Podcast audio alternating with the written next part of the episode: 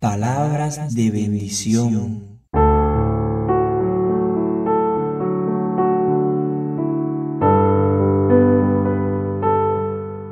La palabra de Dios en 2 de Pedro, capítulo 3, versículo 9, en la nueva traducción viviente dice, En realidad no es que el Señor sea lento para cumplir su promesa, como algunos piensan.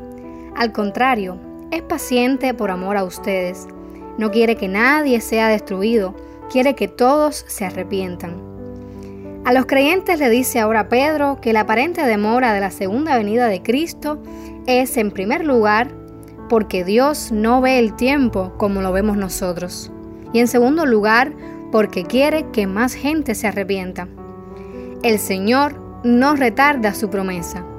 Algunas versiones más pegadas al texto griego son, el Señor no es tardo respecto a su promesa, y no es lento Jehová respecto a su promesa.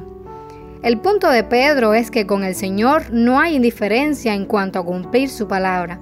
El Señor sí cumplirá a pesar de la supuesta demora. Él es paciente porque quiere dar tiempo para el arrepentimiento. Es que Él nos ama. Dios esperó 120 años entre la promesa y el diluvio, ahí en Génesis 6.3, pero siempre cumplió.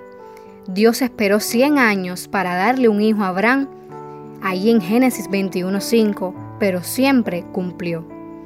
Dios usa al tiempo para servir sus propósitos de gracia.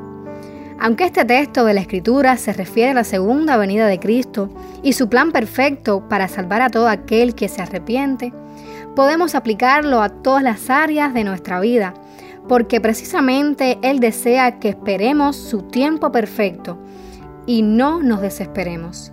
Muchas veces hemos dudado de la fidelidad de Dios y lo cierto es que Él nunca nos ha dejado desamparados. Si Él dijo que lo hará, lo cumplirá. Cristo vendrá y será cuando menos lo esperemos. Entonces vivamos cada día confiando en que Él siempre cumplirá sus promesas.